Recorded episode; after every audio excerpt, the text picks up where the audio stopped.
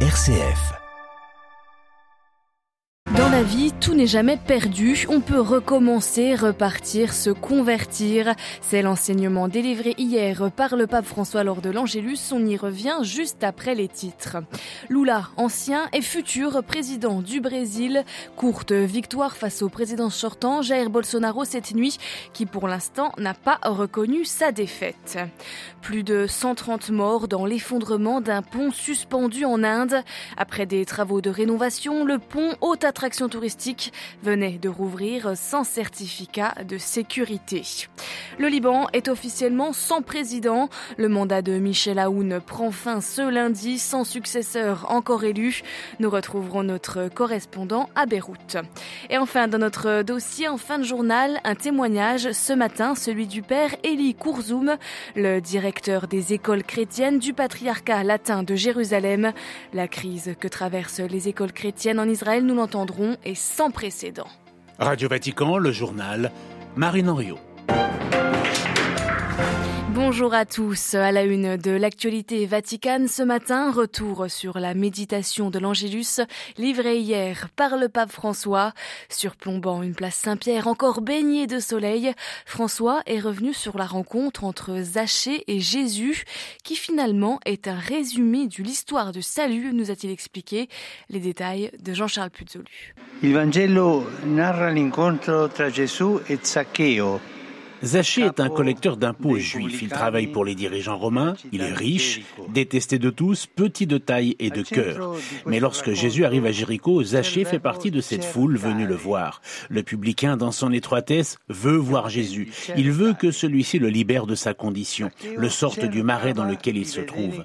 C'est là un premier enseignement de la méditation de François. Dans la vie, tout n'est jamais perdu. Nous pouvons toujours faire de la place au désir de recommencer, de repartir, de se convertir. Quand Jésus aperçoit Zachée, il lève les yeux vers lui. C'est là une très belle image à éclairer François. Car si Jésus doit lever les yeux, cela signifie qu'il regarde Zachée d'en bas. Et c'est donc là toute l'histoire du salut, a poursuivi le pape. Dieu ne nous a pas regardés de haut pour nous humilier et nous juger. Au contraire, il s'est abaissé au point de nous laver les pieds en nous regardant d'en bas et en nous restituant notre dignité.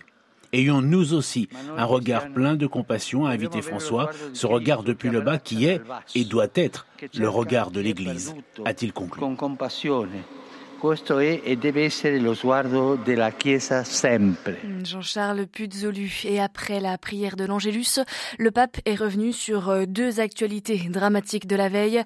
D'abord, euh, cet attentat à Mogadiscio. Deux voitures piégées ont explosé dans un carrefour bondé de la capitale somalienne. Au moins 100 personnes, dont des enfants, ont été tuées. Les Shebab, un groupe terroriste lié à Al-Qaïda, pourrait être à l'origine de ce double attentat qui n'a pas encore été revendiqué. En 2017, une attaque similaire avait eu lieu au même endroit, tuant plus de 500 personnes.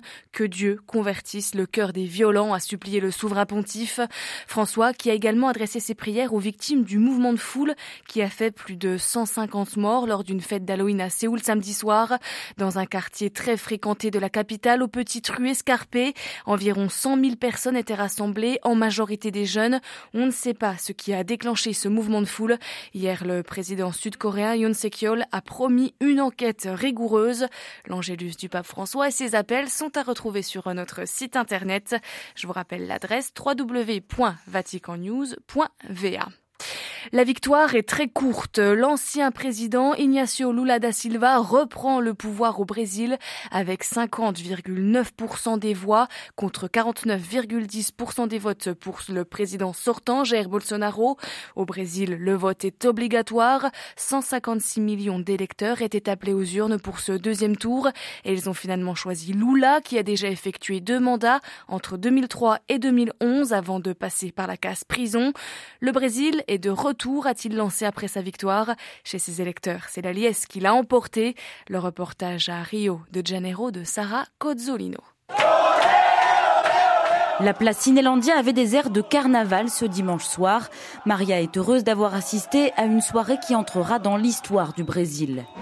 Le sentiment, c'est la libération. Je me sens libre. On n'en pouvait plus de ce déchet toxique pendant quatre ans. C'était suffocant. Thiago porte un t-shirt à l'effigie de Lula. Le premier sentiment, c'est le soulagement parce qu'on a passé ces derniers quatre ans à souffrir, pas seulement dans notre quotidien, avec toute la décadence de ce gouvernement, mais aussi de honte. Avec moins de 2 millions de voix qui séparent les deux candidats, Thiago a conscience que son pays est coupé en deux. Les prochains mois et jusqu'à l'investiture, il y aura sans doute des difficultés, mais connaissant Lula, lui qui est un politicien très habile, il va commencer à créer une majorité autour de lui. Les prochaines années s'annoncent difficiles car on va devoir reconstruire un pays qui a été détruit. Les électeurs de Jair Bolsonaro ont, eux, crié à la fraude électorale, mais leur candidat ne s'est pas encore exprimé. Rio de Janeiro, Sarah Cozzolino pour Radio Vatican. Et les dirigeants du monde entier ont salué cette victoire de l'ancien sidérurgiste, de Joe Biden à Vladimir Poutine, en passant par Joseph Borrell, le chef de la diplomatie européenne. Aucun navire de céréales ukrainiennes n'a pris le large hier. Samedi, la Russie a annoncé rompre l'accord conclu avec la Turquie qui permettait le départ de ces navires remplis de céréales des zones ukrainiennes occupées par la Russie. Moscou justifie sa décision après une attaque de drone sur un de ses bateaux. Cet accord est essentiel pour l'approvisionnement alimentaire mondial. Près de 170 navires contenant plus de 2 millions de tonnes de céréales seraient actuellement bloqués dans les ports ukrainiens de la mer Noire. Le bilan continue de s'alourdir après l'effondrement d'un pont hier soir en Inde. Les autorités recensent désormais 141 morts alors que les recherches pour retrouver les, les survivants se poursuivent. La structure, qui enjambe une rivière dans l'état du Gujarat dans l'ouest du pays, venait du juste de rouvrir après une rénovation. Les précisions à New Delhi d'Emmanuel Derville. Le pont qui traverse la rivière Machu dans l'ouest de l'Inde est une attraction prisée des touristes. Il fait partie des sites recommandés par le ministère du Tourisme de l'État du Gujarat. Construit au XIXe siècle, il avait été fermé il y a sept mois pour une rénovation. Quand il a finalement rouvert mercredi dernier, les gens se sont massés sur cette structure réservée aux piétons. 150 personnes étaient sur le pont au moment de l'accident, d'après les premières estimations. Les autorités ont indiqué que le pont avait rouvert sans avoir obtenu le certificat censé vérifier que les travaux avaient été réalisés correctement. L'accident en dit long sur la corruption qui gangrène les chantiers et qui pousse les entreprises à utiliser des matériaux de mauvaise qualité. Ce n'est d'ailleurs pas le premier accident de ce genre. L'été dernier, une autoroute s'était décomposée dès la première averse, quelques jours après son inauguration par le Premier ministre Modi. New Delhi Emmanuel Derville pour Radio Vatican. Le bilan de la tempête qui a frappé les Philippines ce week-end s'alourdit ce matin. Au moins 98 morts. La plupart des victimes sont décédées lors de glissements de terrain et des inondations. Les équipes de secours continuent les recherches des corps. Dans la région, les tempêtes et typhons deviennent de plus en plus puissants et meurtriers à cause du réchauffement climatique. Au Liban, Michel Aoun a quitté hier en grande fanfare le palais présidentiel à la veille de son mandat de six ans, une foule nombreuse est venue lui rendre un dernier hommage au chef de l'État dont le mandat a été marqué par une succession de crises. À Beyrouth, Paul Khalife. Michel Aoun a quitté dimanche le palais présidentiel comme il y est entré en 2016, entouré d'une foule nombreuse de partisans. Pourtant, en six ans, le Liban a traversé une série de crises qui l'ont mis à genoux. 80% de la population a plongé dans la pauvreté. La qualité des services publics s'est gravement dégradée. Le pouvoir d'achat a été détruit. Le mandat Aoun a aussi été marqué par un accident tragique, l'explosion dévastatrice du port de Beyrouth qui a fait 220 morts, 6500 blessés et détruit une partie de la capitale le 4 août 2020. Michel Aoun a quand même à son actif des réalisations, notamment l'accord sur le tracé de la frontière maritime avec Israël conclu le 27 octobre. Cet arrangement devrait permettre au Liban d'exploiter ses richesses gazières offshore et ouvre la perspective d'une solution aux difficultés économiques et financières. Autre succès en 2017, l'éradication des groupes islamistes extrémistes de la chaîne montagneuse de l'anti-Liban à la frontière libano-syrienne. Michel Aoun quitte le pouvoir sans l'élection d'un successeur. Le président a aussi signé un décret considérant le gouvernement de Najib Mihati démissionnaire. Le Liban se dirige donc vers un chaos constitutionnel qui s'ajoute à la crise économique aiguë et aux tensions sociales. Paul Khalife, Beyrouth, RFI pour Radio Vatican.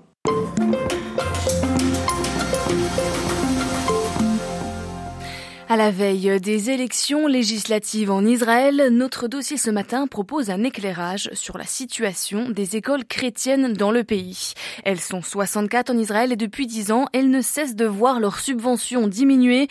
Aujourd'hui, elles ne reçoivent plus que le tiers des financements publics par rapport à 2010. En grande difficulté, elles n'ont pas non plus la possibilité d'augmenter les frais de scolarité car elles restent attachées à leur vocation qui est aussi l'attention aux familles démunies et elles continuent accueillir gratuitement les enfants. Cette crise que traversent les écoles chrétiennes en Israël est sans précédent et elle fait face à une incroyable contradiction. Le ministère israélien de l'éducation, ce même qui réduit les financements, les classes parmi les meilleurs du pays. Alors leur espoir que le futur gouvernement prenne sérieusement en compte leur contribution à la formation des générations futures. Écoutez ce matin le témoignage du père Eli Kourzoum, c'est le directeur des écoles chrétiennes du patriarcat latin de Jérusalem. C'est sûr qu'on est arrivé euh, pour les, les, classes élémentaires et moyennes, vraiment les subventions sont tombées à 30% de, de ce qu'elles euh, étaient avant. Et euh, à cause de plusieurs raisons que bon, ils sont pas tout à fait euh, clairs pour euh, pour nous. On parle de 64 écoles avec euh, à peu près 40 000 élèves et et les, les résultats du bac ou du bac route du bac route sont des meilleurs dans le pays.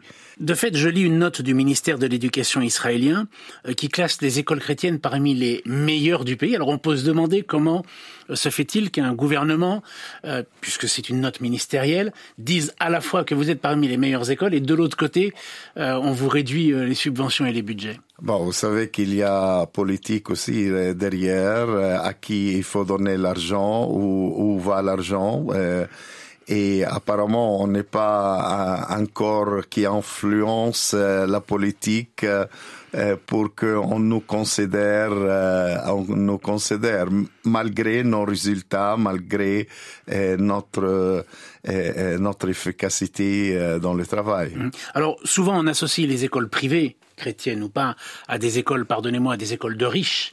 Euh, ceci dit, dans votre cas, vous êtes ouvert à tous et même euh, sans frais de scolarité pour les familles les plus défavorisées. C'est vrai. Toutes nos écoles, euh, quand il y a un problème avec des familles, avec des élèves, on vient des suites à l'aide de, de ces familles qui euh, qui peuvent pas euh, payer, qui peuvent pas euh, euh continuer le, les études et, euh, et aussi en plus et en plus je crois dans toutes les écoles et chaque année les familles qui qui peuvent être bien l'année dernière, qui étaient bien l'année dernière, mais cette année ils ont des problèmes. Ils peuvent présenter des demandes, des demandes d'aide et, et, qui, qui qui sera pris en considération.